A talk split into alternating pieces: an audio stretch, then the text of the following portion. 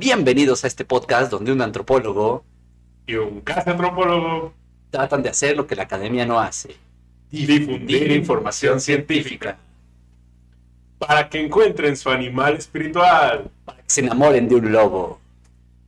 Esto es Pláticas Líquidas. Estás allá de fondo me espantó. hoy, hoy, el regreso, comeback. Ven esta ropita, esta maravillosa ropa. Pasó una semana y no nos hemos cambiado. No hay dinero. Se acabó la- el agua aquí en Gauss. Nuestro staff nos tiene de- encerrados, sin, no nos permite salir, pero decidimos grabar aún así un capítulo para ustedes. Y literalmente papel de baño. Nos levamos, nos rompamos la cola con nuestros calcetines que eventualmente tendremos que lavar. Comiste mal, ¿eh? Ese calcetín ya no sabe café, güey, ya.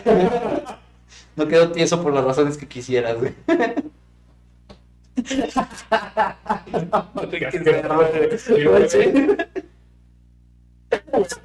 Qué puerto. Sí, bastante. Perdón, perdón, crímenes de cosas que nunca pude hacer porque me daba miedo que mi jefa encontrara un ladrillo. Pinches calcetines caminando solos. No, como decir, jefa, tengo miedo, es que creo que embaracé una prenda. Le voy a poner calcetín. Sí, Ay, en vez de ser un calcetín, salieron unos tincitos, güey. Yo, yo era yo que compré tines. Negro. Negro.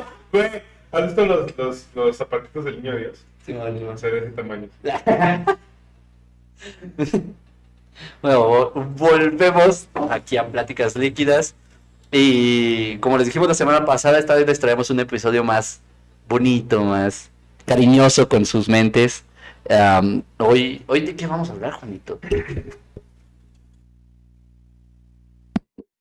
Hola gente, Eh, pues sí, como dijo Oscar Galarza, eh, tenemos la misma ropa, no pregunten por qué, no, no importa, pero sí, a diferencia de estos últimos episodios, porque también desde el, Partido Verde estuvo triste, bueno, acabó triste, el de Gente Rara también acabó un poco triste, porque hablamos de cosas, eh, pues cosas que hacen que te pongas triste.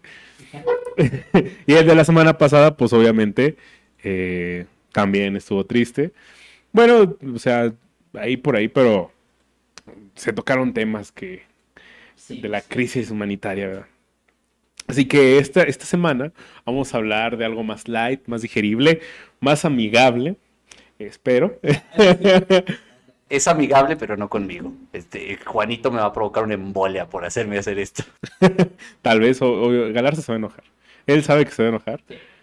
Eh, vamos a hablar de, de uno de los tantos temas que, que, que habló la antropología en alguno de sus momentos, ¿no? Eh, bueno, algo de lo que abarcaba, porque en ese, en ese tiempo donde no importaba cuestionarse eh, sobre pedos de coloniales, ni, ni imperialismo, ni nada de eso, güey.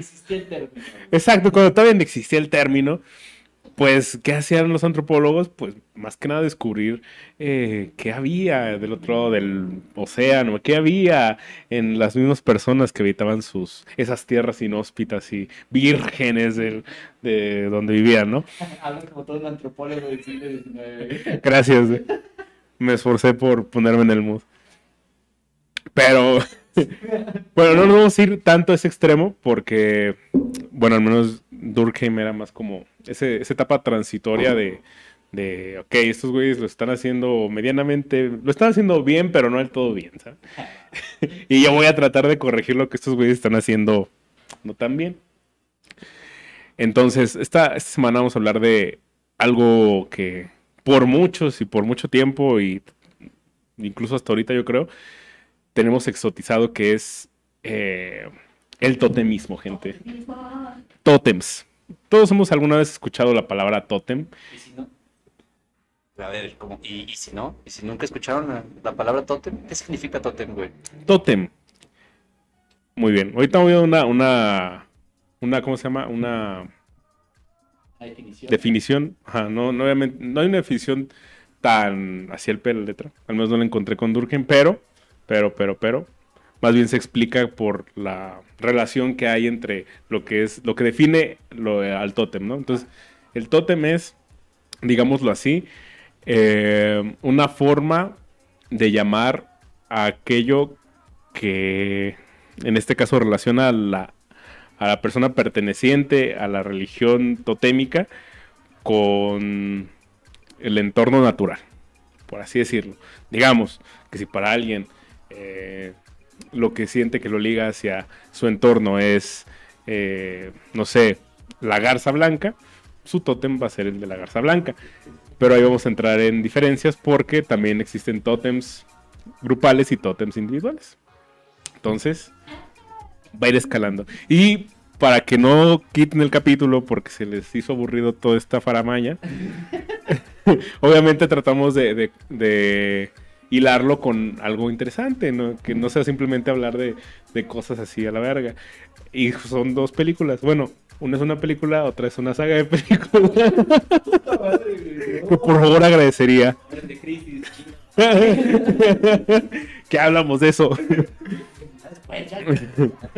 una es Tierra de Osos, que bonito, que espero que, bueno, si no la han visto, neta se la super recomiendo porque es una película muy muy buena, muy divertida. Bueno, sí, está chida, o sea, es de esas películas de Disney que les fue mal, no sé por qué, pero es muy buena. Muy muy buena en historia y todo eso. Y la otra, la saga de películas en la que vamos a tratar de ver cómo hablan de totemismo es Twilight. Así es, la saga de Crepúsculo. Vamos a tratar de ver por qué demonios se supone que Twilight tiene que ver con totems. Que sí tiene que ver, güey, pero te odié por hacerme ver esa pinche saga, güey, porque... Pues sí tiene que ver. La verdad es que sí, sí ahonda un poquito sobre el tema de, de esta cosmovisión, cosmogonía, como le quieras decir, que es la forma de, de entender el universo, este, de parte de un pueblo que no es necesariamente pues, es normativo, ¿no? Vamos a decirlo hegemónico. Pero pero también ahí hay unas bifurcaciones que yo vi que espero que podamos tratar, güey, porque me parece que por culpa de nosotros como científicos sociales, todo esto que tiene que ver con culturas que no es la nuestra, güey, la tenemos muy ahí como nada más al ras, güey, tocándole a lo pendejo. Güey, claro, además, eh, primer, primer contexto. Vamos a ver. Durkheim escribió esto. Verga, güey, dije que iba, iba, a poner aquí el año. Se me olvidó. Pero bueno, Durkheim fue un sociólogo francés. Francés. François. Le François. Eh, ¿Cómo se llama? Cuernito. Eh, croissant.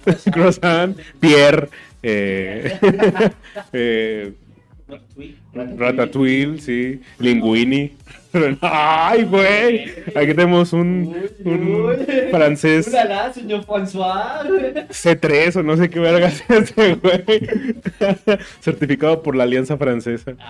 Bueno. Tiene embajada. eh, y pues.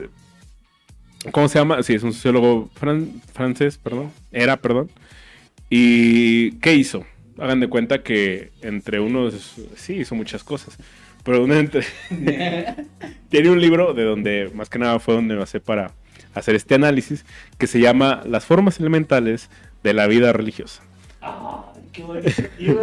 La neta sí. Lo pueden buscar en Google, eh, es muy fácil encontrarlo. Sí, todos lados. O sea, lo pueden encontrar muy fácil. Búsquenlo así. Y ahí lo que hace es una lo que él trata de hacer es hablar de la religiosidad en sí. No solo de la religión tal, tal, tal, sino ni simplemente dice, ok, existen las religiones, pero ¿qué hace a una religión ser una religión? O sea, ¿por qué la religión católica es una religión al igual que lo es la islámica y al igual que lo es, por ejemplo, en este caso, lo que se denomina como totemismo? Porque así es, gente. El totemismo al menos ahí es considerado, es considerada una religión. Y por eso mismo, en esa parte, él se da la tarea de explicar por qué. ¿no? O sea, primero pone en la primera parte del libro cuáles son esas, esos, esos, rubros que cubren las religiones. Para que una religión sea una religión, tiene que existir esto, ¿no? El checklist. El checklist, sí. Ok. tiene esto, sí, sí, sí, sí, y te va explicando por qué, ¿no? O es de ahí donde saca como que ese carácter universal, ¿no? Así más o menos lo que dice es a grandes rasgos, porque pues ahondar en esos caracteres pues, nos trae otro episodio o episodios. Sí. Eh, pero uno de esos es como, por ejemplo, la, el motivo que tienen los humanos desde su, pues, la forma de decir, bueno, quiero explicar ciertas cosas que pasan en el mundo que están fuera de mi lógica, ¿no? Como lo era en su momento, ahorita ya no es como, hoy pues obviamente funciona así, pero antes no lo era así. Por ejemplo, la lluvia o la nieve, o por qué salía el sol y por qué se metía, o por qué de repente sale la luna eh, llena y por qué no había luna, etcétera, etcétera. Las constelaciones, porque a veces se veían, a veces no. Es el. es esa forma de tratar de explicar lo que vemos. O sea, por ejemplo, está, nosotros tenemos en, en la vida actual como que, ay, perdón, voy a decir esta frase que tanto amo decir, pero nuestra religión actual se llama ciencia, gente. Es una manera de explicar la realidad. Y sí es una práctica religiosa, pero no se basa en la misma, en el mismo checklist. Es lo- la, la parte que no hace la ciencia. No tiene esa, esa actividad, pero la forma en que seguimos la, la ciencia sí es una práctica ya casi religiosa. Porque uno, eh, pese a que se, se, se trata de la falsabilidad, o sea, se trata de la, la base de la ciencia, que es de, que ciencia, es falsear. Cada, cada planteamiento, cada teoría, cada postulado, se trata de comprobar que no es.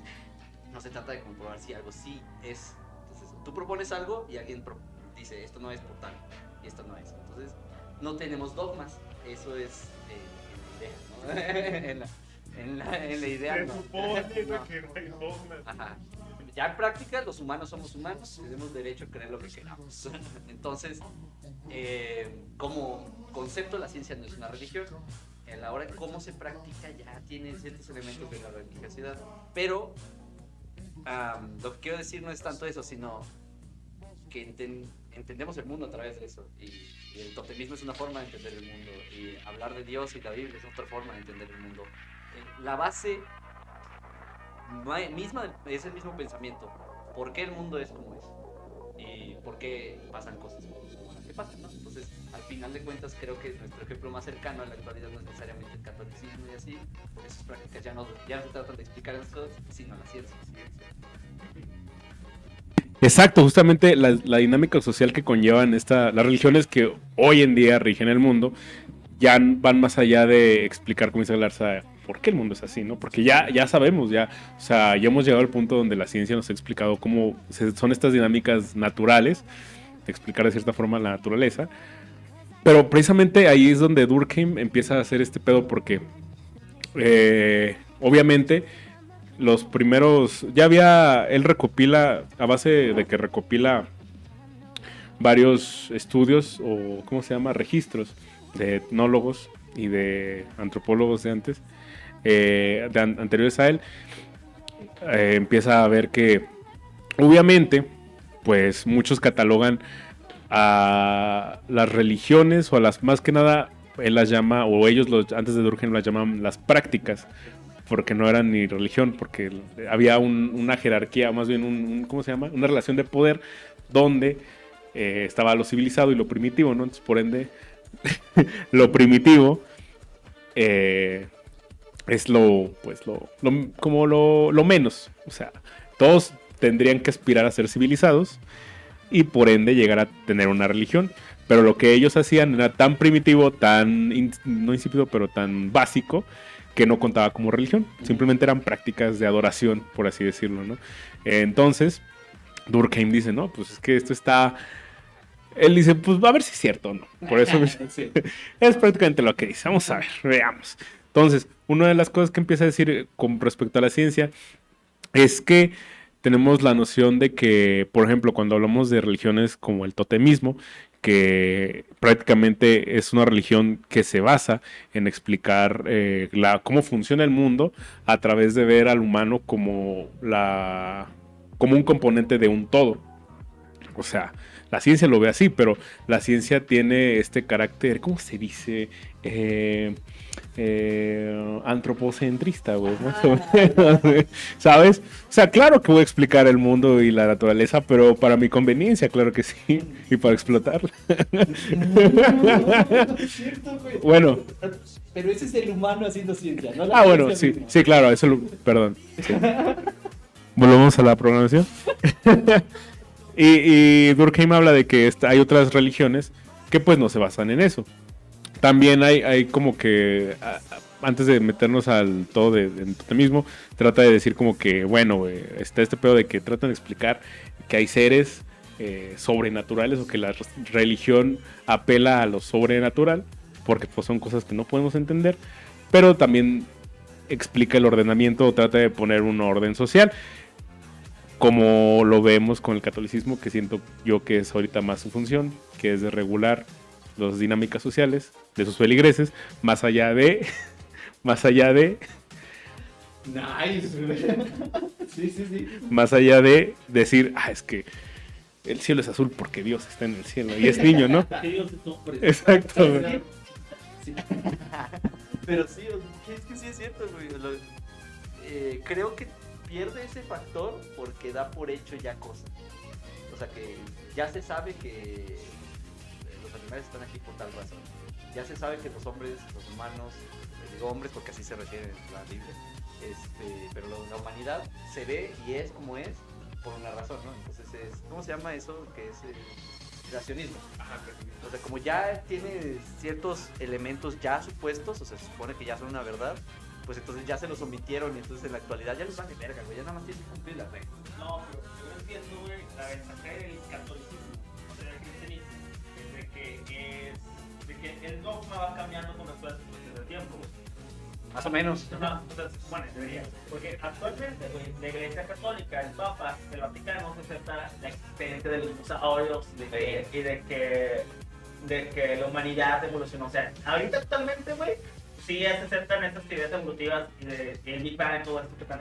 O sea, lo que dice el Papa es como que, pues sí, güey, a huevo, esto pasó, hizo Dios. Ajá. Ajá, este ya no es como la, la creencia antigua, güey, de dogmática, plenamente, de que de seguir al pie de la letra de la Biblia, como un, como un escrito irrefutable, ¿sí? O sea, ya, ya la Iglesia Católica en la cual vivimos actualmente, la gran mayoría de los mexicanos, eh, y latinoamericanos y todas las personas católicos que siguen al Vaticano, es interpretativo. Ajá. Sí.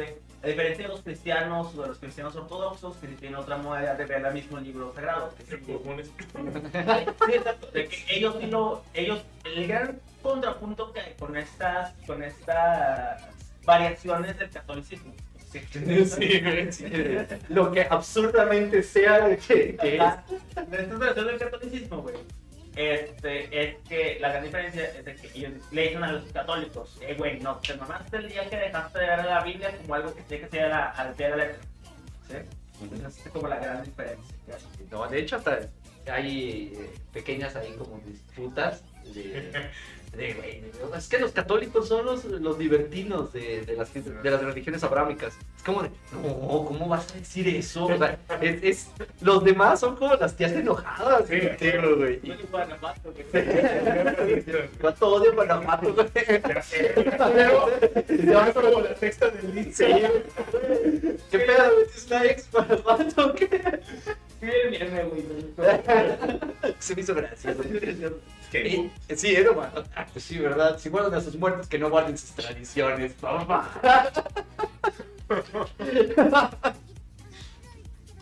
bueno, continuando. Pinche catolicismo nos sacó de pedo bien machín. Güey, justamente Durkheim. Pa- Antes de que siga Ajá, ¿qué? La religión católica tiene actividades totémicas. Ah, sí. Sí, Eh, están muy, muy cabronas. Ahí va. Ah, vamos a dar, vamos a dar. Bien, vamos a ver. Vamos a, a diferenciar algo muy, muy, muy, muy. Primero, bueno, antes que nada, vamos por partes. Lo que decíamos de que el dogma cambia, sí, Durkheim lo, lo manejaba al punto de decir, él lo veía más de un- en un sentido evolucionista social, porque tenía todavía rezaguillos ahí, donde decía, Sigue francés. caso. más o menos, ándale, le pegaba ahí a la onda del estructuralismo, más o- ahí empezaban los sesgos de... Y decía, es que entre más civilizada, o más bien como interpretaba los, los, los registros de los etnólogos anteriores, era la, la religión, se, entre más civilizada, porque la civilización in- eh, implica progreso y el progreso implica ciencia, pierde su relación con lo natural. Entonces, las religiones totémicas que se basan, claro que explican, por ejemplo, la creación de, de los animales y de los humanos y de la tierra misma. Eso podemos ver eh, incluso en mm, civilizaciones o sociedades que no son meramente totémicas, pero todos estos mitos de que nacimos del maíz o de la tierra o del barro, que el mundo se creó por tal cosa, etcétera, etcétera. eh, todas explican, bueno, dan un origen, no todas las religiones. Sin embargo, a la hora de hacer un, un- un- de pautar las dinámicas sociales, la relación con la naturaleza sigue ahí, no se despega y no le prestan como que tanta atención a, ¿cómo se dice? A cuestionar por qué los animales nacieron en tal cosa o así, ¿no? Porque es un, es un pedo eh, sagrado que, vaya, no, no tratan de... Hay, hay, ¿cómo se llama? Límites. A contrario de que cuando los humanos hacen ciencia, o más que nada cuando la avaricia del hombre le gana y quiere explotar la naturaleza mediante la tecnología, eh, no hay estas limitaciones porque la, la religión quedó obs- obsoleta, ¿no? Porque ya lo que importa, güey, la, la, la- el progreso, pues, o lo civilizado, se, ante- se sobrepuso a la religión, ¿no? que de cierta forma no es, no, ¿cómo se llama? No es que esté mal, pero eso explica el por qué unas cosas y el por qué otras, más que nada. No, tengo ahí una duda porque, o sea, sería como... O sea, sí, sí entiendo que hay una separación de, del- de la naturaleza-cultura, que es la dicotomía clásica de la antropología, que ya, por cierto, no, escuchen, si escuchan esto, ya se superó.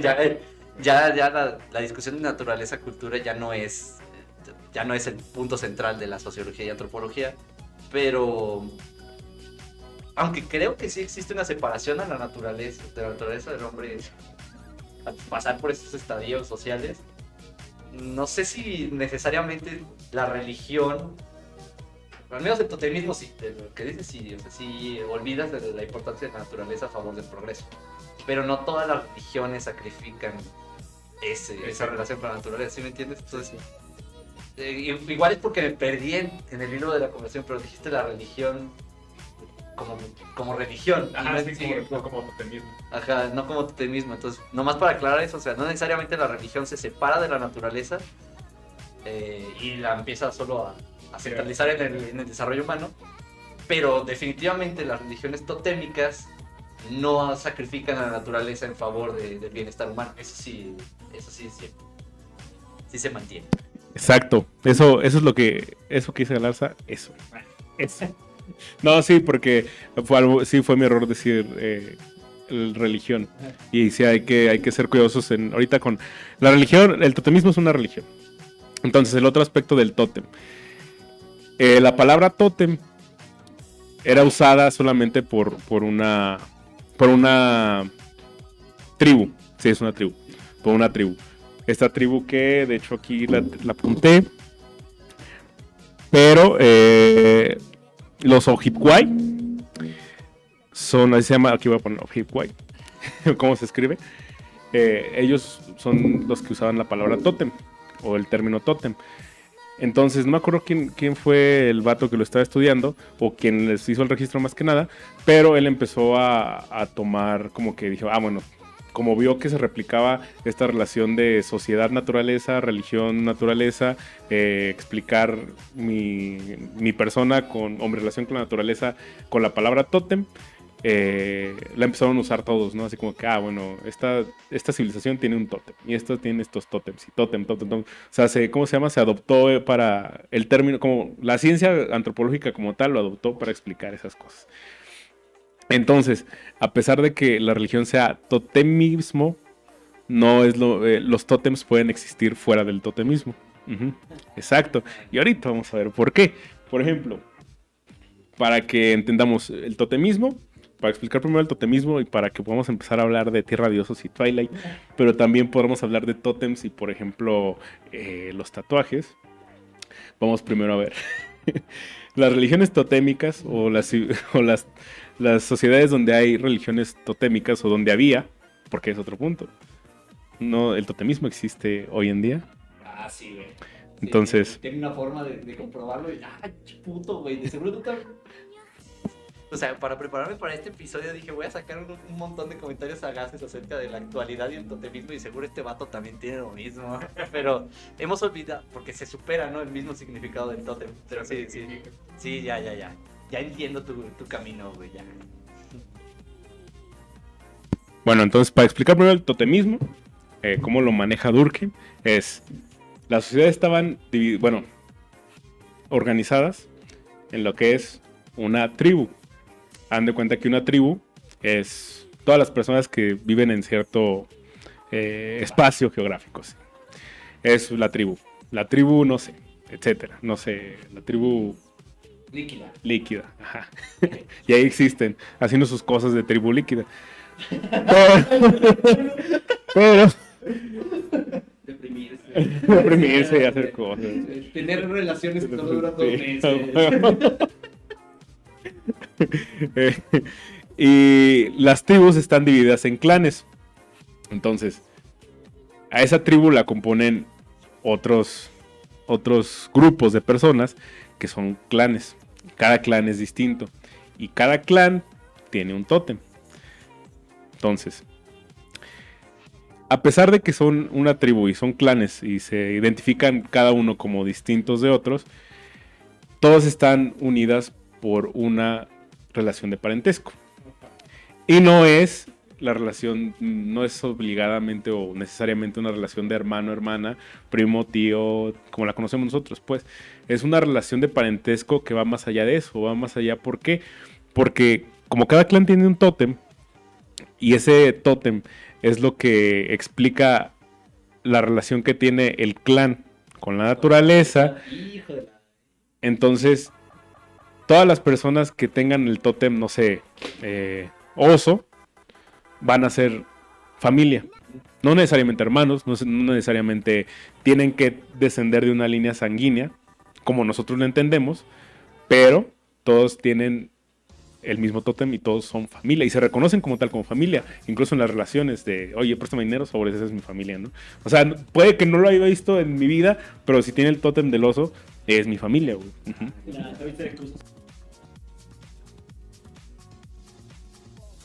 Exacto, güey. Entonces, esas dinámicas de parentesco son como la clave, ¿no? Y por ejemplo, eso que decimos de en cuestión a, a- a un nombre y reconocernos como familia, más o menos, ¿no te suena algo parecido con los apellidos? Sí. o sea, Sí, a mí me perturba porque cada vez que conozco un Galarza en el mundo, siempre, siempre digo, ese güey es mi primo. siempre, todas las veces. Puede que no tenga ningún parentesco, pero para mí sí tiene esa, esa relación como, como familiar. Chido, güey. Sí, chido acá ser, ser parte de algo. Yo veo Villanueva, güey, y cuando veo a Denis Villanueva y sus películas, digo, no, güey, pinche primo no. Ah, pero eso me pasa, pero yo siempre digo que soy familiar de Jorge Negrete, güey. Siempre, porque me digo, mi segundo piso es Negrete, yo, yo también soy tenor. Sí, siempre hago eso, es como, no, pues es parte de mi familia, güey, y es, es como esa idea de, es una pertenencia más allá de, de lo familiar, porque pues también hay, cabe aclarar, parentesco es, es una, una forma de relacionar gente, pero no necesariamente familiar. Familiar, exacto. Sí, o sea, no es genealógico obligatoriamente. Sí, Exactamente. Exactamente. O sea, nosotros somos acostumbrados a lo genealógico, a lo sanguíneo, ¿no? O sea, es tu tío, porque incluso nosotros trascendemos, ahí es como la diferencia de que, por ejemplo, tenemos tíos que no tienen ninguno de los dos apellidos de nosotros, pero es el primo de tu eh, papá o el primo del primo de tu papá. Y es tu tío, es parentesco, pero no tiene tu apellido, entonces ahí, ahí son las diferencias, pero para que entiendan más o menos, los clanes así son y trascienden las barreras geográficas como los apellidos. Entonces, puede haber, eh, eh, no sé, integrantes del clan es del tótem del oso en tal lado, pero esos no se, no se, no necesariamente se concentran en un solo punto geográfico de donde habita la tribu, puede estar esparcido, incluso fuera de la tribu a veces. Entonces, ahí pasan eh, varias cosas. ¿Por qué? Porque hay, hay tótems que sí se quedan en un, en un espacio. Y ahí es donde vamos a hablar de cómo se, cómo se heredan los tótems, cómo se adquieren los tótems. Y hoy, ojo, hoy estamos hablando de los tótems grupales, o sea, para un grupo, para un clan. Porque muchos ya a lo mejor estarán pensando en Tierra de Osos, ¿no? Cómo obtiene su, su clan, su tótem este Kenai. Pero eso va un poquito más adelante, no mucho. Entonces, los tótems, según Durkheim, pueden ser de... Se obtienen de varias maneras. Bueno, hay dos. Uno por parte del papá.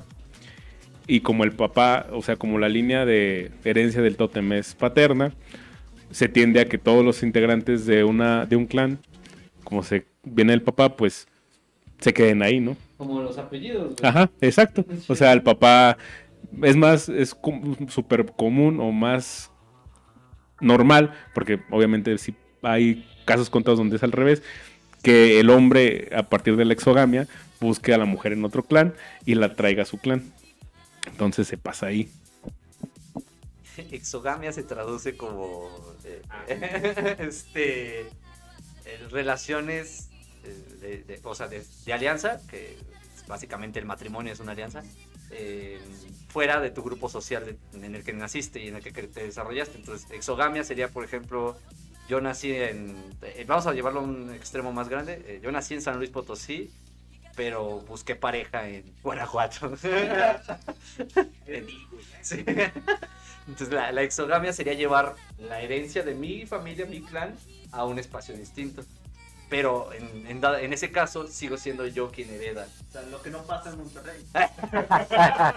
Ay, güey, se llama endogamia, güey. sí. Lo que no pasa en Monterrey. Exacto, güey. Para ejemplificarla, Monterrey son endogámicos, son menonitas, güey, básicamente. No, no, no.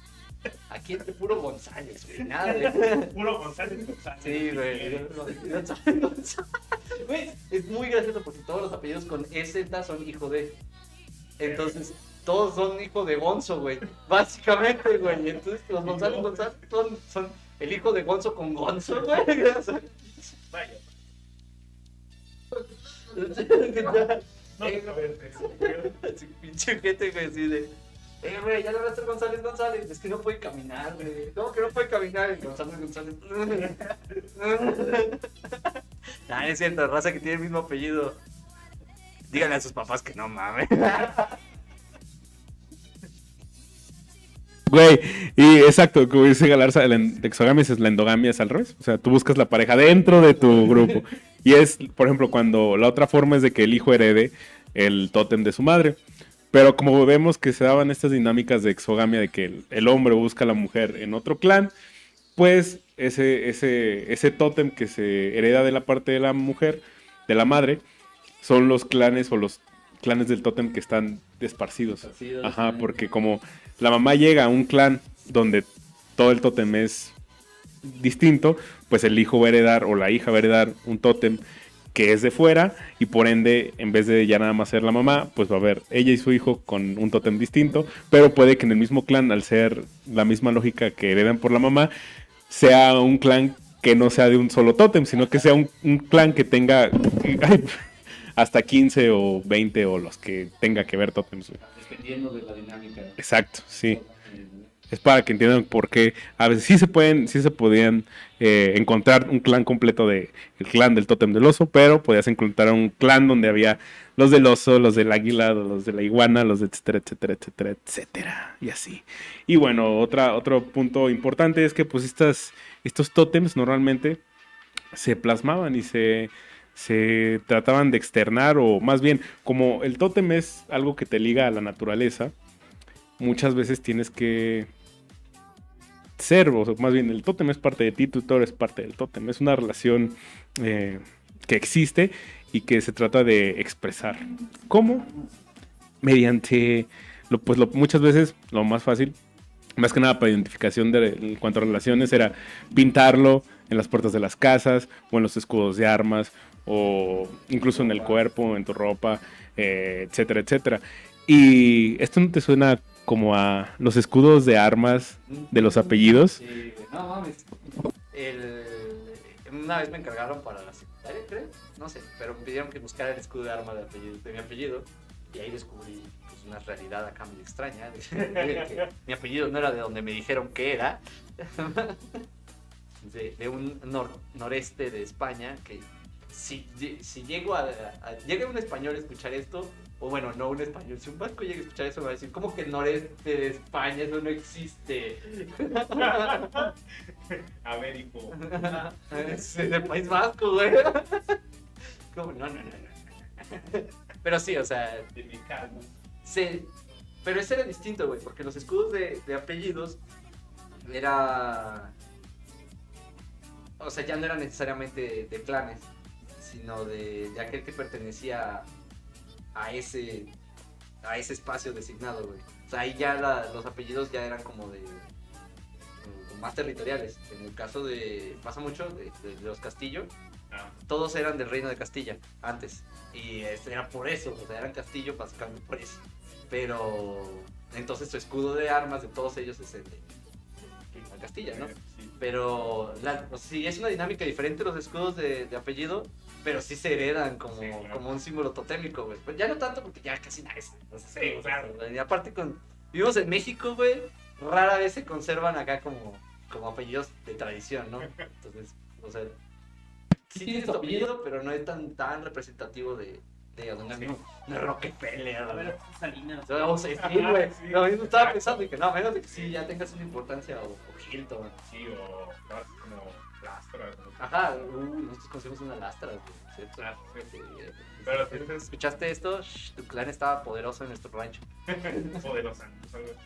Ah, también conocí una de los santos en una fiesta, güey. Hasta me llevó a la casa del güey. O en otro caso, ese que tiene esos apellidos que son como cierto ave de corral. Pero. Ah, ya, ya, ya, ya, el pollo. Ya, ya, ya. Ese es un plan, por. Pero bueno, entonces, a fin de cuentas, eh, ahorita que, que- que- bueno, este tótem pues obviamente servía para, para identificarte con el mundo y que el mundo se identificara contigo, más bien las personas, quién eres. quién eres tú. Ajá, decir, yo soy de, de este clan, este es mi tótem. Y pues las personas, como ya lo mencioné muchas o algunas veces, llevan a tatuárselo o a pintárselo. ¿Esto no te parece como aquellas personas que se tatúan si son horda o son... ¿Cómo se llama? ¿Es la horda, y- horda o, li- o alianza? De hecho, cuando estaba... cuando estaba leyendo este pedo a Durkheim. Un saludo para el Darky. Para los que jueguen World of Warcraft o los que no sepan qué es, hagan de cuenta que es un videojuego. O sea, a fin de cuentas, en pocas palabras es un videojuego donde hay dos facciones, la Horda y la Alianza. Entonces, cuando juegas el... sí, en pocas palabras, eh, cuando empiezas a jugar, pues escoges o eres Horda o eres Alianza. Entonces, hay... hay, hay, hay una comunidad enorme en esto. Y me acuerdo mucho de un comercial cuando estaba leyendo esto de, de, de, de World of Warcraft, donde pues para darle publicidad se subió una chava a un autobús y pues todos los lugares están ocupados, menos dos. Y hay uno al lado de un chavo acá pues trajeado, guapillo, así bonito, así. Y, y la ve y así como que, como que le coquetea. Ajá.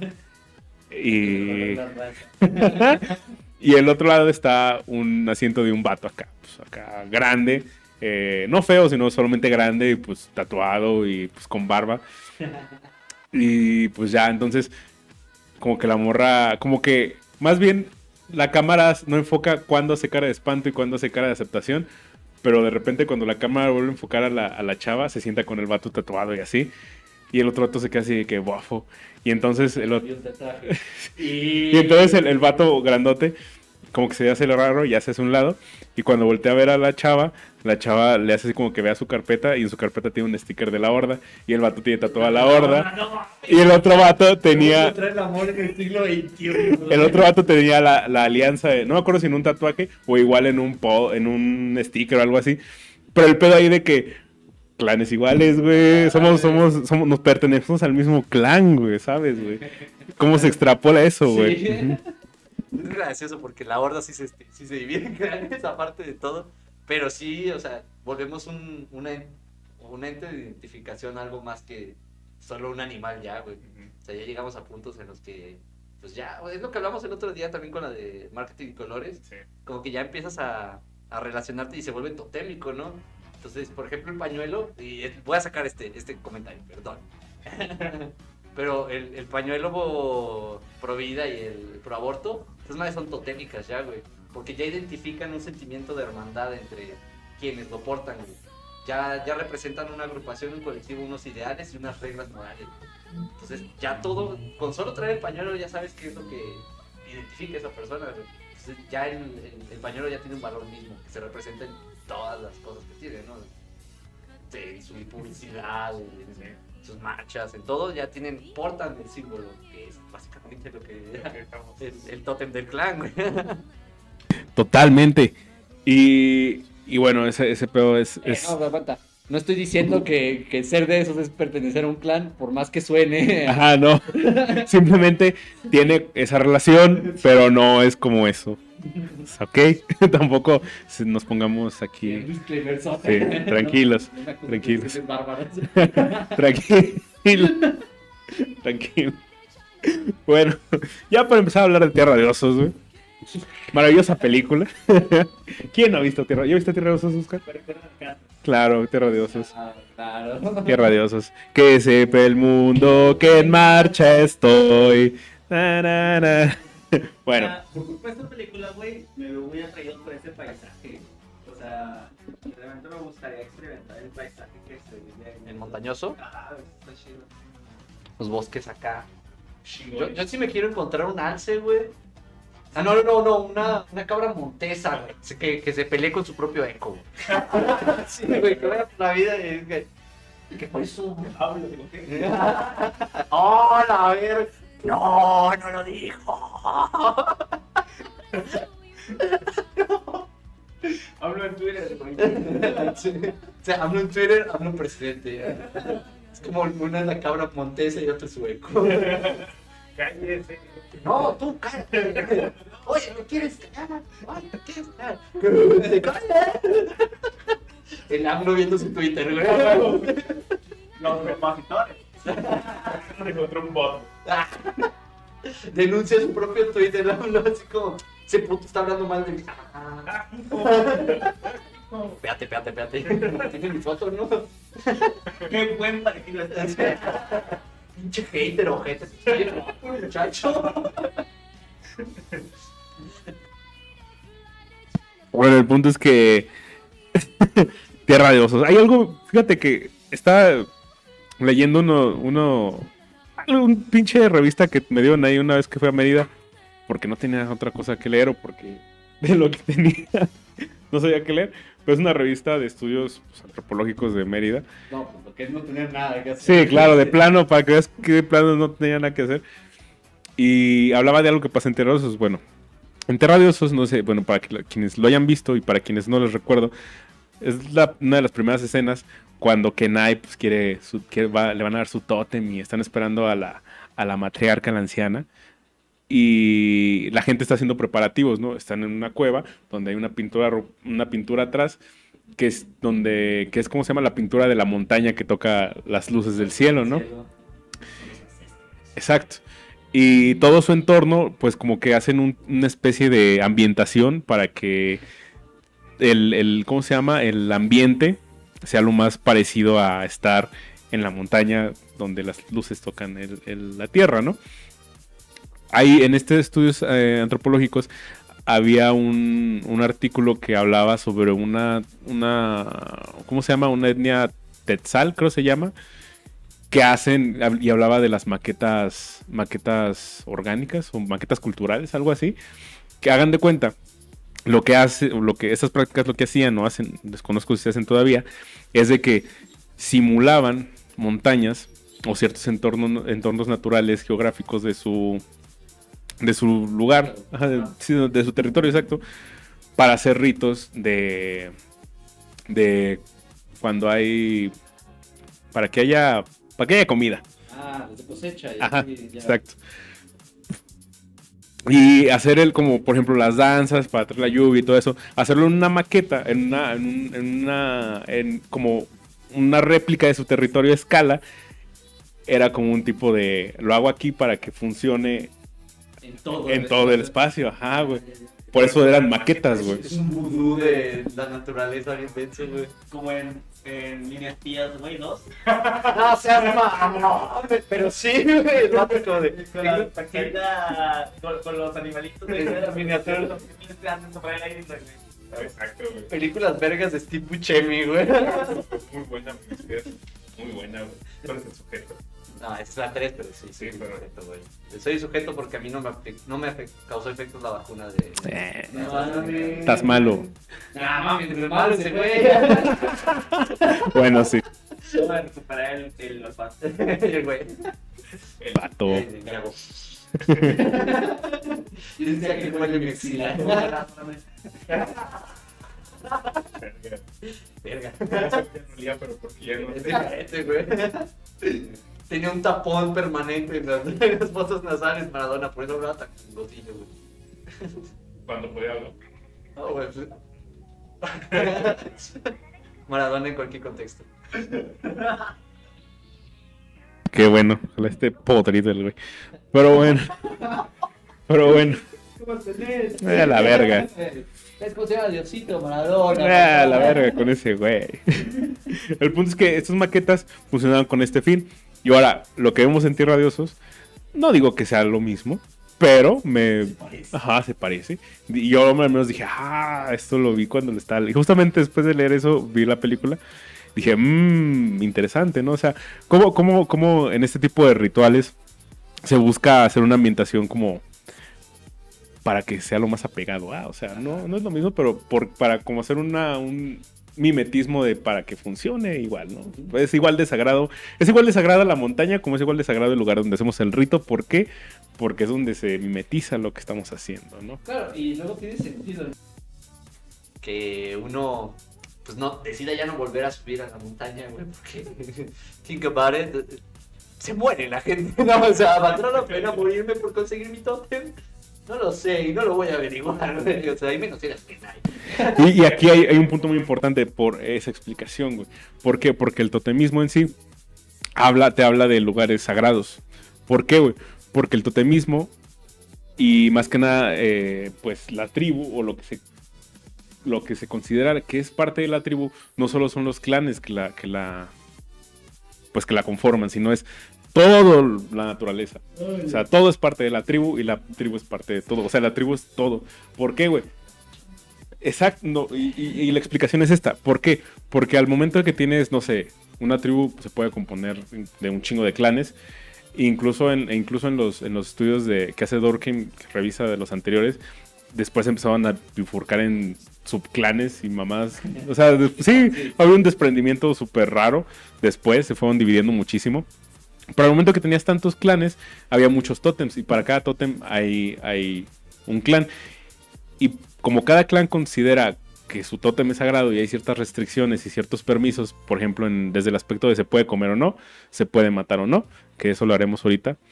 eh, hay restricciones, obviamente, por ejemplo, no se puede matar cierto animal que es sagrado para un clan dentro de su territorio. Y si alguien tiene la necesidad de hacer lo que es externo al clan, tiene que pedir permiso. ¿ah? A veces, no siempre. No todos los clanes son iguales.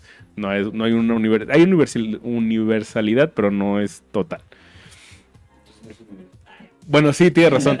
Hay, hay aspectos que Es como una generalidad. ¿no? Ajá, una generalidad, exacto, sí, tienes más razones.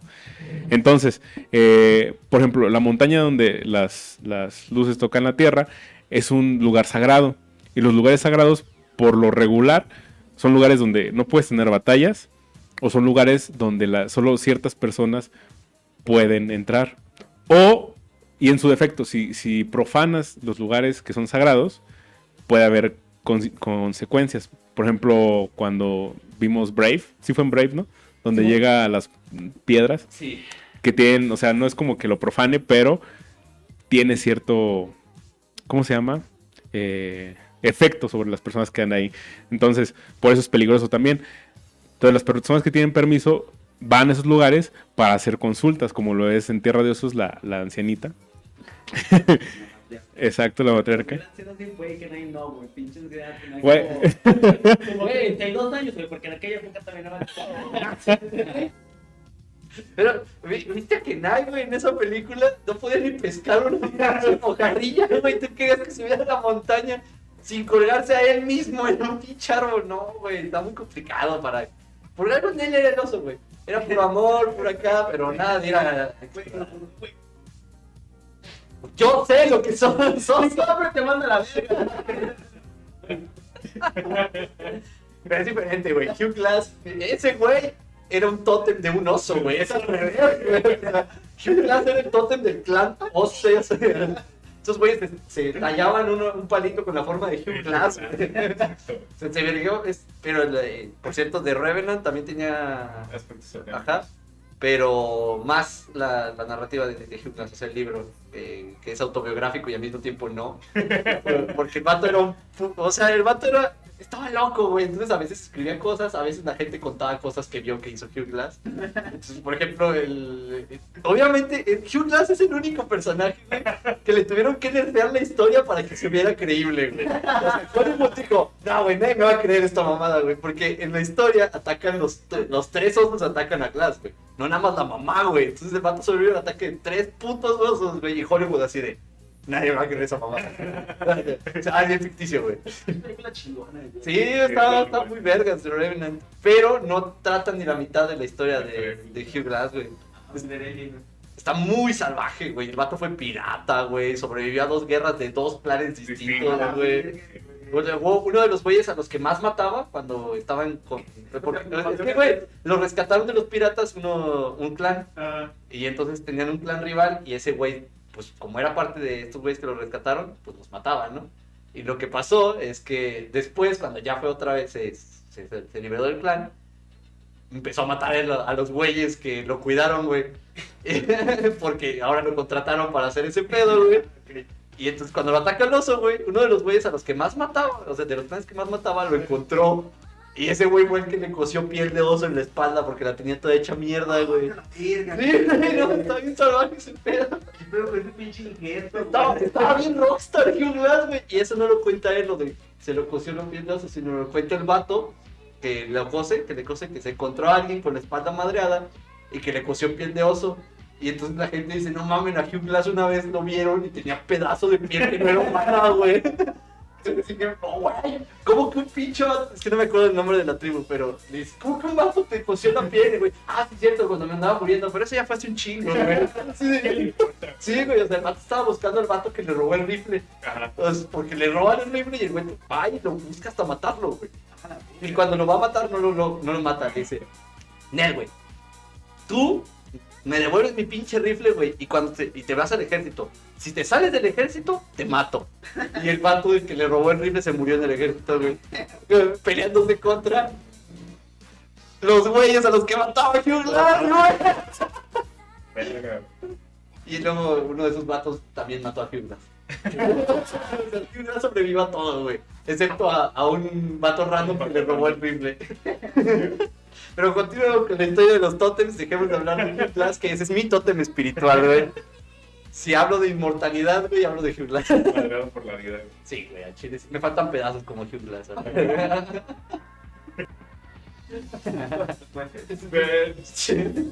Ok. Continuamos.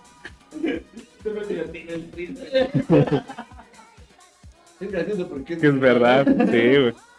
Eh, Bueno, aquí el punto es de que por eso esa, esa explicación de, de cua- por qué la ancianita va ahí y todo eso. Entonces, eh, si tratamos de, de- de también este tema de los, de los lugares sagrados con, con, con el totemismo y con ahora con Twilight, que por favor, gente, mínimo denle like al video porque vimos Twilight.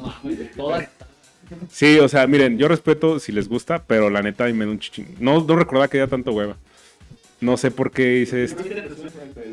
Porque, no, es que cosas, ajá, situaciones específicas como el hecho de que si hablamos de lugares sagrados, por ejemplo, la, re- la reservación en Twilight, donde viven... Más, La reserva. la reserva, más bien, sí, cierto. La reserva, el lugar donde viven pues la familia de Jacob el lobo, se considera un lugar sagrado, al menos por ellos. Y, e incluso como si seguimos este término de, tribu, que la tribu es todo y todo es la tribu, por eso ellos mismos son o se consideran los guardianes no solo de la reserva, sino del pueblo. Exacto. Porque la, exacto, porque el hecho de, de si algo afecta al pueblo, afecta a la reserva. Entonces, al menos los guardianes de, de pedos, eh, pues arreglan las cosas a zarpazos, pues son ellos, son los guardianes como naturales o míticos de, de, la, de su religión y de- del lugar, güey. Ajá, y es que en esa película, eh, aparte de todo, son la policía tribal. Ajá, O sea, aparte, de- el, el mejor amigo de la, del papá de Bella eh, es el sheriff y el vato es jefe de la policía tribal. Y me parece una. O sea, en la narrativa, en la idea estuvo muy vergas, güey. En la ejecución se me hizo bien patota, güey. Porque al final de cuentas, toda la idea de la, de la tribu y de cómo ellos debían de proteger. Vaya pito, güey, porque los pinches, los vampiros se volvieron los verdaderos guardianes del pueblo, güey. Y, y entonces, todo el misticismo que trataron de crear con eso fue como de, ay, me gustan mucho los, los nativoamericanos, pero no sé cómo meterlos en mi historia. Y, güey, o sea, estaba muy chido porque la introducción de, de la familia de Jacob es como de, no, tú, tú te metes con algo aquí, nosotros nos, nos, nos navajeamos de la manera más salvaje posible. Me transformo en lobo y me los como a la güey. Sí, güey. Eh, por cierto, hubo un detalle que, por cierto, me busqué el libro, porque en la película no se ve tan vergas, pero sí ves que hay una matanza en la casa de Jacob. Eh, en el libro sí dan un poquito más de importancia de por qué la matanza en la casa de Jacob fue un problema, porque mataron en, la, en una zona sagrada.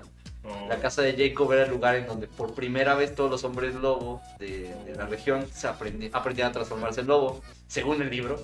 Y entonces el que hubiera una matanza ahí quiere decir que ya nadie puede volverse hombre lobo ahí. O sea, rompieron la magia del espacio. Entonces, La profanaron. sí, la profanaron, güey. Y eso estaba muy vergas, güey. De parte del libro dije, eh, porque también ese libro está bien aburrido, güey. Pero pinche paja, güey. Parece escrito por Stephen King. Rage, güey. Sí. Con razón, tantos americanos se inspiraron en este ¡No! Ok. Tatsudigo Oscar. Pero sí, pero sí, sí, sí. Y al menos el libro trata de un poquito, ¿verdad? O sea, te, te explica el libro por qué pierde importancia la familia de Jacob y por qué los hombres lobos ya no son tan importantes. Y mientras tanto la película se centra demasiado en la cursilería y los vampiros. Pero sí estuvo, ahí hay como una idea aterrizada bien chida de que los espacios sagrados, una vez profanados, no pueden volver a ser sagrados. Y eso está muy vergas, güey, porque sí es una creencia de... Sí, total- totalmente.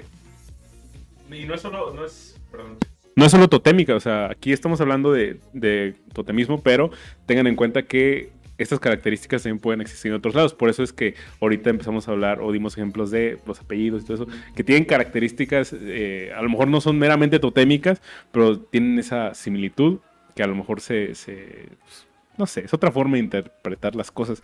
Pero muchas veces en este tipo de, de religiones que tienen eh, un nexo muy grande con la naturaleza, sagrado, eh, como dice Oscar, los lugares profanados, sagrados que se profanan ya no vuelven a ser los mismos. O sea, por eso, por eso mismo, muchos lugares, y por ejemplo lo podemos ver con las reservas de nativos americanos o incluso aquí en México, cuando son comprados por empresas y son contaminados así, es un hecho de profanar, o el mismo hecho de que otra persona pise esas tierras o lugares que no se pueden.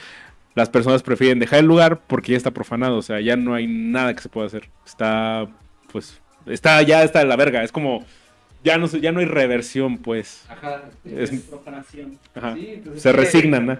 Sí, es el. No sé si lo trata él o su sobrino, o sea, Dorfin o Mouse. Que. ah, familia, eh. Este. Pero sobre lo sacro y, y lo profano.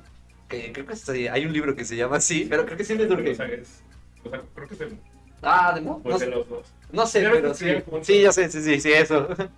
Pero. Eh, sí es eh, una, una actividad más de los, de los pueblos totémicos. pero no, en ese libro nos dice que nosotros también tendemos a, a ese tipo de prácticas porque lo sacro no es necesariamente un espacio ritual, un espacio no, no. Imagínense, y lo voy a poner bien sencillo, que un día les hagan algo bien culero en el baño, mientras ustedes cagan. O sea, que tú estés cagando aquí, tú tranquilo, todo bien, y que alguien llegue, güey, y te aviente un cohete, güey. O sea, ya no vuelves a ir al baño con seguridad, güey, y ya no te sentirías cómodo yendo al baño, a ese baño específico. Es que a mí me pasó porque se me... Se les hizo muy gracioso, güey. Es para... No, güey. Pero sí sientes que es como un espacio muy privado, güey, el baño. Y, y un día vino gente, güey, se hizo bien gracioso, abrieron la puerta, güey, me espantaron, me hicieron un pillo, o sea, me querían güey, hacer cosas de primos, güey. No, no, no, no, no, no, no, Monterrey, no es en Monterrey, sino de que cuando juegas con, con tus, o sea, con los, los hombres somos bien hijos de puta, güey, pero Sí, sí, sí, así sí, Entonces se metieron, güey, me dijeron, te vamos a meter el pie al baño, güey. Yo, no mames, me acabo de cagar ahí.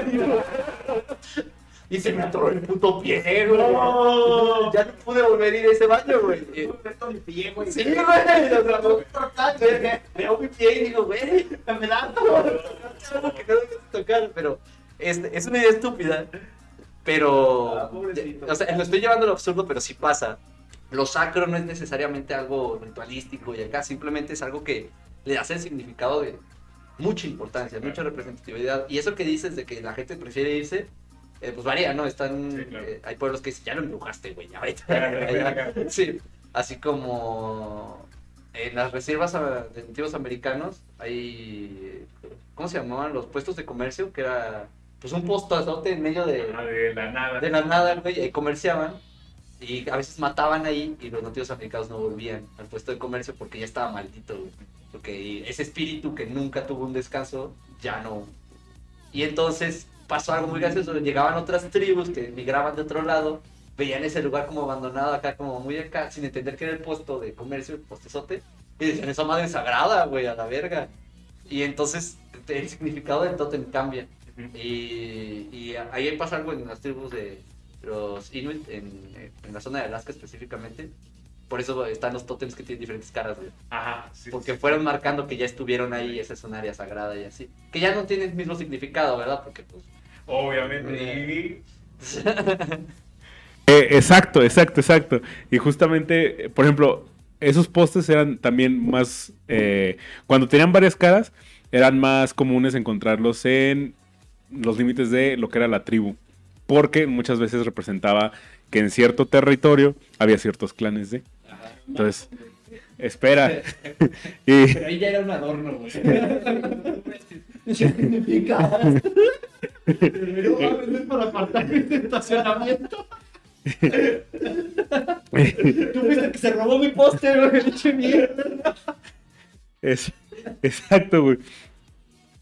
Y, y a fin de cuentas, eh, ¿cómo se llama? Funciona, funciona, tiene esa dinámica, pues. Y para, para movernos a otro, a otro punto de- del totemismo y tierra de osos, lo que a lo mejor muchos o la mayoría les causa eh, revuelo. Obviamente aquí pues, uno trata de no exotizar este, este pedo, pero pues de alguna forma siempre se cae en exotizar. Pero, eh, ¿cómo se elegía el tótem? ¿O ¿Por qué la mujer le dio a Kenai el oso, no? Entonces, ya hablamos de tótems generales.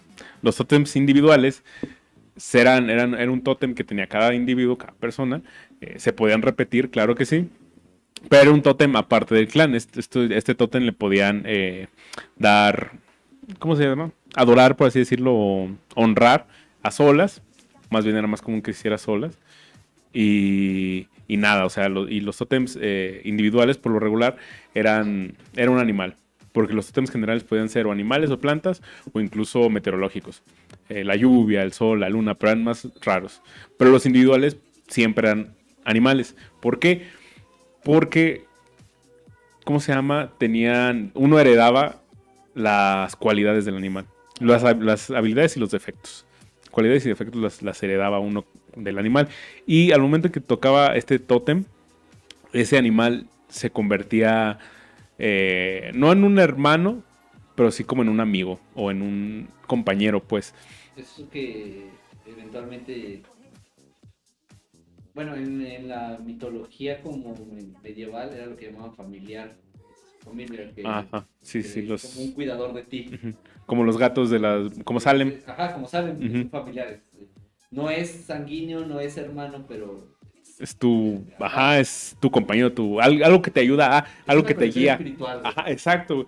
Y por ejemplo, en este, en Tierra de Osos, pues lo muestran muy, lo muestran muy simple porque, pues, para que lo entiendas, ¿no?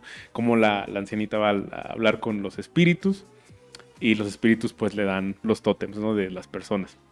Y ella, pues, con la sabiduría que tiene, pues, sabe de quién es el tótem.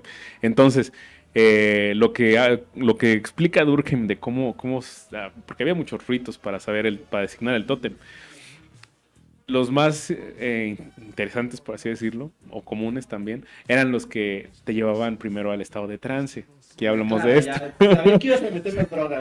Ya sabía, todas son psicoactivos, güey. Exacto. Entonces, había rituales donde. Había unos muy culeros donde te desangraban. Donde hacia el punto de. Sí, sí, que- Exacto, con los cholos de tu cuadra. Pero para que, para que. Si te navajó y sobrevives, eres de la banda. Obviamente no, no tan cabrón, pero para que tu, al momento en que tu cuerpo estuviera en ese pedo de que, güey, yo estoy todo mareado, tuviera... Estás muriendo, güey. Solo pisteando de veras. Oh, ya sé cómo voy a conectar con mi animal espiritual. Voy a donar sangre bien denso. Les voy a mentir con que no he donado, güey, hasta que diga. Güey, a la verga. Ya estoy viendo un pescado que va y no. Hazte cuenta, güey. Hasta que uno tenía... Sí, Casa güey. de juego, güey. Mata Totalmente. Güey, que una película también es esa, güey. Me gusta mucho el autolavado, güey. Sí, estaba bien chido, güey. En el DVD, güey, eh, Ah, había un minijuego del autolavado. Autolavado. Sí, güey. Me acuerdo que cuando rentabas la película y era original, podías jugar el jueguito. Pero bueno, el punto es que todos estos, estos rituales tenían que, que, pues, hacerte llegar a trance. ¿Para qué? Para que veas alucinaciones o un sueño eh, profético eh, con el uso de drogas, ya saben, ayunando, eh, desangrándose, eh, no durmiendo, teniendo varias cosas. O sea, a fin de cuentas, cosas que te hagan estar en un estado alterado de la conciencia. Alterado. Hasta que vieras en un sueño profético o en una alucinación un animal y ese animal que veías era el que era tu animal espiritual y por ende tu tótem. Si veías un pinche ratón, ese era el ratón. Si veías un halcón, pues un halcón. Si veías un alce, un alce. Si veías un oso, un oso. Entonces, ah, eso. Muchas veces había personas que veían otras personas, pero eran, eh, eran ¿Antepasados? ancestros, antepasados, y muchas veces eran, o se coincidían que eran, o se, más bien se relacionaba a un antepasado mítico. Entonces decían, ah, sí, viste esta persona, ¿cómo eran cómo sus características? Ah, no, pues era tal, alto, grande, una barba, un, algo característico. Decían, ah, él era el ancestro tal, de la tribu tal, del, del tótem tal. Él vino a decirte que tu tótem es este. Entonces, cuando se veían personas, Eh, ajá. Es esta vergas, ¿no? Porque heredas Exacto. la voluntad del otro, güey. Exacto, güey. No solamente el tótem, La voluntad entera. Te toca. Eh, en un caso específico te toca ser el heredero del conquistador. Imagínate, güey, que un día estás acá como tratando de buscar tu animal espiritual, güey, y te sale Gengis Khan, güey. Un caballo es tu animal espiritual y tú dices, güey, es mi obligación conquistar todo Asia, güey. Chingue a su madre. No, que chingada. Chingada. Sí, mi operación tendrá que conquistar Yo tengo la idea, güey, ahora con ese tío, que Xi Jinping, güey, que en un, en un sueño profético a Genghis Khan y dijo, cámara, ay, güey, no. Yo, yo valoro tu, tu, tu, tu, Tu deseo. sí, tu voluntad, la heredo y conquistaré todo Asia, pero Xi Jinping se lo tomó muy en serio y trató de conquistar el mundo, güey. Igual también Genghis Khan quería, nomás que no sabía que había tanto mundo. Para el mundo que esto era todo el mundo, güey, la verga, güey. Y era más del que pudo conquistar cualquier otro.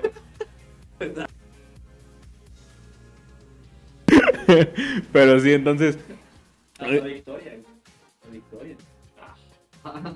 ¿Qué? La reina Victoria, güey. Sí. Pinches niñas de que se te clavó todo el mundo, güey. Es distinto de otro tipo de cosas. pero. Bueno, sí, sí, tienes razón. De corazones. Como Cleopatra ganando un imperio de la parte que ya había heredado. A huevo. Creo que tendré ambos. Sí. Eh, gobierno la mitad del mundo conocido. Y si me quedo con la otra mitad. Juega. Pero. Sí, güey, por ejemplo, en, Twilight no vemos pedos así de. Bueno, se hereda un tótem. No lo ven como. No, nunca dicen como tal, al menos en la película, que el lobo es un tótem. Pero, eh, por ejemplo, estos ritos de iniciación que también ah, existen y existirán en todo el mundo y en todas las civilizaciones. Estaba bien culero el de Jacob. Sí, güey, pobre, pobres morros, güey. Güey, y está, está cagado porque, güey, es que la- lo más interesante de Twilight son los putos lobos, güey. Pero top 10 personajes que fueron nerfeados para que la trama tuviera... tuviera- sí, güey, porque, güey, lo más, las pe- peleas de, incluso las peleas de lobos son lo más chingón, cuando aparecen los lobos, lo más vergas, güey. Yo creo que el dinero se les fue ahí y por eso. Sí, güey. O sea, no tengo nada Me gustan los vampiros, pero, güey, los putos hombres lobos estaban bien vergas. Y ahí me, me o sea, el punto en el que Jacob está así viendo al, al, al güey, no me acuerdo cómo se llama, que es el que, el líder de los hombres lobo, que los que se pueden transformar, porque no todos se pueden transformar ahí en la, en la tribu, porque es, es como genético, ellos lo manejan como genético. En otros lados, como el, en creencias populares como el nahualismo, los skinwalkers, es, es más o No, pero menos. los es- Skinwalker sí te puedes hacer. Ah, O sea, es- es- es un proceso de que tienes que matar a alguien que te. Ajá. Es- cosa. Sí, es, es, es lo que iba, así como que en esas, en esas creencias se manejan distinto, pero ahí es como que genético. Pero como cuando lo ve y dice, güey, es que ese güey tiene a mis amigos y mis amigos me ven así como con cara de que, ¿por qué no estoy con ellos, no? Y, y llega un punto en el que entiende el por qué, ¿no? O sea, cuando lo inician en, en, en el grupo, se da cuenta de su pertenencia y su deber, o sea, ya, ya, na- ya no nada más es el morro, güey, porque en la película donde se hace miembro tiene apenas 16 años y trasciende ya a la edad de que ya es un hombre, ¿no? Y tiene las responsabilidades de hombre, pero aparte de ser hombre también tiene los genes de, de los que se transforman, entonces ya es algo más, es una, es otro, es otro tipo de, de, ¿cómo se llama? Responsabilidad, pues. Y aparte. mm, El vato no solamente hereda la transformación y volverse hombre, sino que el vato era hijo del líder. Ajá, Entonces él estaba destinado a, hacerlo. a ser el líder, por lo tanto su iniciación fue más culera, porque se lo vergaron todos los hermanos. Y ándale, ándale, o sea, tenía que demostrar que era apto para ser líder. Y está bien cabrón porque esa, esa tradición todavía se hace en algunas familias, ¿no? O sea, todavía... Cuando te peleas por los terrenos, güey. Para ver si eres digno. A ver si eres digno, güey. O sea, tu, tu abuelito se vergó con sus carnales y demostró que él era el patriarca, güey. Tú tienes que demostrar lo mismo. Pero no, o sea, en, en cosas más simples, eh, bueno, no, no tan simples, más bien como no tan acá, güey. Te vas a vergar con tus tíos y tus primos, así. No, sino que. Bueno, me pasó en, en básquetbol. Pues no están allá. Navidad, güey, no mames, güey. Me faltan una rodilla desde ese día. no, no. Cuando estaba en básquetbol, güey, existía una dinámica más agresiva para saber quién era el capitán. Y era, no era nada más acá como el que supiera dar órdenes, así, ¿no? O sea, tenías que demostrar que todos eh, podían confiar en, en lo que tú podías hacer, güey. Entonces, aparte de la iniciación que estaba bien horrenda, güey, porque me dejaron encuerado en la calle. o sea, en un partido te dejan, te dejan solo, güey, no te cubren, no te hacen así. O sea, en tus primeros para ver si, si, si puedes ser como capitán o no. Y lo que pasa es que te dejan en uno que sabe que el otro equipo es bien culero. Ok. Sí, entonces me metían faltas como enfermos, güey. Hasta una vez en, en esas me rompieron. No, no, no me rompieron un diente, me lo movieron. De un codazo, güey. Y obviamente, pues, o sea, me estaban metiendo una vergüenza y los güeyes dijeron, no, pues sí, sí aguantas, porque aparte de todo, pues, o sea, yo no sabía, güey, por qué estaban dejándome sin pinche protección y dejando que me verguearan los putos monstruos. Porque aparte yo estoy chiquito, gente. Para ser jugador de, de básquetbol era pequeño. Entonces, los güeyes con los que me daban estaban del tamaño de Juan. No tienen ni idea de lo que implica eso para mí, güey, no. Pero era, era para ellos, así como deportivamente, aguanta la vara. Ese güey sí supo aguantar y aún así, con todo eso, sacar al equipo adelante. Y ahí es como eligieron de capitán. No me eligieron de capitán. Pero. Yo lo quise, güey.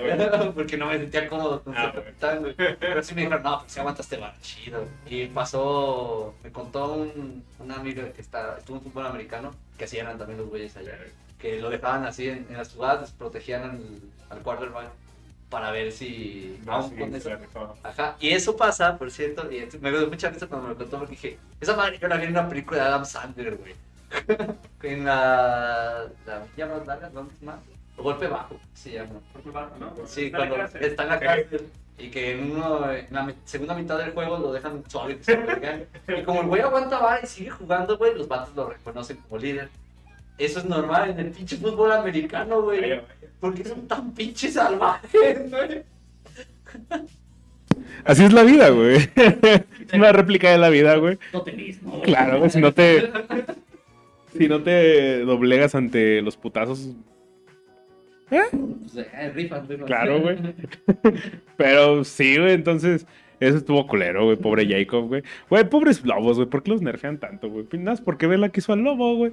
Y el chile está tan, tan interesante los pinches lobos que tienen pues poderes oculares como los Uchiha, güey. No, los vampiros, ¿no? Ah, sí, los vampiros, perdón. Los vampiros, pinches poderes oculares como los Uchiha, güey. No mames, acabas de romper acá. eran pálidos, eran bien pinches emo, güey. O sea, Escuchamos. Soberbios, güey, sí, güey. quiere decir que los chicas eran vampiros, güey. Puede ser, güey. Más o menos. Eran elitistas, Sí, güey. Claramente los habían segregado de la sociedad porque querían matarlos a todos. güey. Ahí está otra conexión, gente. Entonces, sí, o sea, aquí el punto no es, no es ver qué película tiene más totemismo o cuál es más fiel, más fiel al totemismo, porque hablando, claramente, estuve investigando y pues no hubo nada que me dijera si en Tierra de Osos hubo como que un equipo que se encargara de, de estudiar o tener en cuenta estudios así. Pero obviamente, pues yo creo que lo sabía porque hay cosas que son como Muy precisas, ajá, y, y no, y no se, no se trata, no hay una visión tan exotizada de lo que es esa cultura, o ni siquiera, ni siquiera está exotizada, simplemente, Más allá de que es una película. Ah, bueno, sí, pero pues te lo cuentas y lo puedes ver sin, sin así, ah, no sé, pero pues eso pienso yo de Coco y aún así me dicen que está mal. Ah, bueno, es que son, ya es Digas mamá. diferentes De épocas, culero estás tú y te tengo que ver. o, nada, diferentes épocas, güey. o sea, ¿Por qué Coco está culera aparte de porque no es la de Día de Muertos? No, güey, Yo creo que es el tema de hoy, güey, pero... Pero, güey, es una pinche mamada, güey. De que tu pinche abuela traumada a la verga, güey, con su pinche... ¿Qué? Con... con... O sea, con un pinche trauma familiar, güey, tú no puedes tocar, güey. Y que tu pinche jefa, güey, todavía se ponga helado, güey. Es como que, cabrón, pinche familia tóxica, a ver, pinche Miguel, vete a la chingada, güey. Voy a, Los te voy a tener ahí, güey, porque eres músico, güey, por eso lo, lo sientes tan personal, güey. Pero sí pasa, güey. O sea, sí, pero es una reverenda mamada, güey. No, pero es una reverenda mamada que la gente, güey, haya pinches normalizados y la gente como que no, la familia, pendejo. Esas pinches actitudes, güey, hacen de que te estés pendejo, güey. De que. No. Yo no sé qué hacer por el putazo que me pide el morro, pero está bien. O sea, es parte como del contexto, güey. Porque, o sea, si permites ese tipo de cosas, si normalizas esas pinches conductas basadas en traumas, güey, y las dogmatizas, güey, y luego que se generan esos pinches conflictos, güey, de que, güey, no puedes hablar que el pinche tío tocó a tal persona porque la familia es primero. y Ya, ya, ya, ya, ya me voy a donde. Sí, sí, o sea, en ese punto se dogmatiza tanto la familia, güey, y que se pone como que no, güey, es parte de nuestras tradiciones y debemos hacer así hasta que venga un pinche muerto y diga que no debo serlo. Es como que, pendejo, no mames, es un pinche cuento, es un pinche cuento idealizado Disney, güey, que nos genera pedos, güey, como el amor romántico, güey, como la pinche codependencia, güey, como la falta de, de individualidad, güey, ¿sí? ¿Sabes cuál es el problema en esto, güey? Por eso queda coco, güey. No la molestes, era una viejita. Estaba moribunda, güey. ¿Tú por qué, la, por qué te cagas? Era apenas batallaba para respirar, güey. Escuchaba que le tocaban una canción y decía, ah, ya estaba alucinando la viejilla. Y no, no, pero, o sea, sí entiendo el, el problema. El problema también está, güey, de, de por qué llega Coco a hacer eso. Es porque nosotros exportamos esa mierda, güey. Y no es en la actualidad, güey. Nosotros, el, producto que más nos enorgullece es No. esta mamada güey, de- del cine de oro mexicano. Ah, me saca el aguacate, güey. No seas mamón, güey. Eso nos lo robaron, güey. No lo pudimos comerciar, güey. Fue como de, ah, mexicano, avocado. Y hijo de tu puta madre, dilo bien, güey. Testículo de árbol, güey. Dilo bien. Pero, o sea, sí, toda esa, esa precognición que tenía el director de la película sí era muy porque nosotros decidimos compartir esa mamada como si fuera nuestra identidad. Que ya no lo hacemos, pero hay una convicción entre ya no lo hacemos porque no podemos, porque pues el cine de México, ¿ya viste lo que es el cine de México ahorita? Como, ¿Tú quieres exportar eso? ¿Quieres exportar No Manches Frida? Que Puede por ser, ahora la chingada es un puto remake, bueno, Sí, claro. Sí. Pero pues del resto exportó todo eso. Entonces sí, pero aparte de eso, eh, ¿qué tenemos para darle que no se vea tan mierda, güey? En ese entonces era como de, querían limpiar la imagen del mexicano bandido. Ajá. Entonces vendieron la fantasía de que estaba el mexicano citadino, que era el músico, el ranchero, que también era, no era citadino, güey, pero era estilizado. O sea, esa parte está chingona, güey. Pues sí, güey, pero es lo que se tragaron.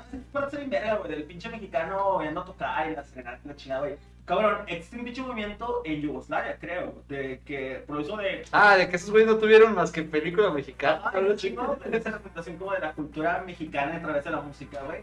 Pero chingas a tu madre, güey. Eso es lo más importante porque la pinche Doña Coco, güey, te pone ahí mamona, güey, de que no vas a ser músico. Y es la mamá, güey, es como que, pendeja, es mi hijo, lo voy a criar yo. Si el güey quiere tocar, voy a dejar que toque, güey. Sí, jefa, yo me crié también, estoy bien pinche traumada, pendeja. Deja que mi hijo no esté tan traumado, por favor. I feel, siento, siento que esto es como muy personal. güey. Es como- estoy, siento- estoy de acuerdo con todo lo que dices, güey. Pero siento que, que está soltando un trauma aquí. Como que nuestro estado. Hay un complejo que lo explica. Eh, Periodo y las dificultades técnicas, nuestro staff acaba de tener una crisis. Ok, continuamos con el tema de hoy. El punto aquí es que ya casi ya para cerrar, porque pues ya Nos mamamos. Sí. eh, más o menos sí. Bueno, no sé, ya no hay puntos. Bueno, el último punto que, que iba a tocar era ese de cómo los animales que son, bueno, los tótems individuales representan cualidades y, y defectos. Como, le- como lo era, si lo vemos en Tierra de Osos, pues que Nai tiene el oso del amor, güey. Y en cierto punto, pues, eh, em- tiene este, esta revelación, ¿no? Eh, con Koda, que, que tuvo que cuidarlo porque, pues, a fin de cuentas, ah, qué bueno cuando hablamos de que el animal es su compañero y es una unión sagrada, por, por ende el animal no está, está es una- hay una prohibición de que no puedes matar a tu tótem. No puedes matar a tu animal porque por ende hay un castigo y se ve en Tierra de Osos. Cuando Kenai eh, mata a la mamá de Koda, los espíritus lo vuelven oso. Bueno, ahí la película dice que es su, su hermano, el, el águila, no me acuerdo cómo se llama que lo vuelve oso para darle una lección. Porque, pues sí, es, es una. Obviamente en el mundo no. Bueno, no sé. Quién sabe, güey. Yo jamás, jamás fui parte de. No sé. Pero eh, eh, puede ser uno de los castigos, ¿no? Que se convierte en oso. Entonces, que nadie se convierte en oso para aprender la lección de. eh, bueno, Porque los osos son vergas. Ajá, exacto. Ajá, porque el, el- como de- en la religión de totémica siempre hay un, o sea, los cada cada cada cosa que hay en el entorno cumple una función. Y más allá de lo que nos afecte a nosotros eh, tenemos que ver la relación que hay entre con las demás con las demás cosas, o sea, si los osos se roban mi comida eh, eso me afecta a mí, pero yo como afecto al oso. O cómo el oso eh, se beneficia de las otras cosas, o sea, cómo el oso se beneficia de mí al robarme los pescados pero cómo yo me puedo beneficiar de- del oso o, de, o cómo yo me estoy beneficiando de los pescados y cómo los pescados están viendo afectados por mí. Sí, porque estás monopolizando el pescado y eh, la naturaleza viene y dice, chinga tu madre, tengo un oso que también quiere pescado y tú no Exacto. nada al respecto". Exacto. Sí, está bien. Entonces, a fin de cuentas, al final también vemos que el, nunca se ve el tótem del otro. Bueno, sí lo dicen, no me acuerdo cuál era el del hermano del medio que se la pasa cazando a Kenai. Exacto, el que no se murió. El que cuenta la historia al principio, pero el águila, que es su hermano, pues cumple la función de guiarlos a ambos hasta el punto donde se encuentran y se dan cuenta que están ahí en el pedo, ¿no? Y a fin de cuentas, al final, Kenai de- pues, decide ser un oso para siempre. Y. Ah, bueno, ya hace un chingo de tiempo, gente, véanla. Pero está chido, la pena ver toda la película. No, no, no, spoiler alert, que Nai no se queda como oso. Ah, ok. No, güey, sí, güey. Que en la dos.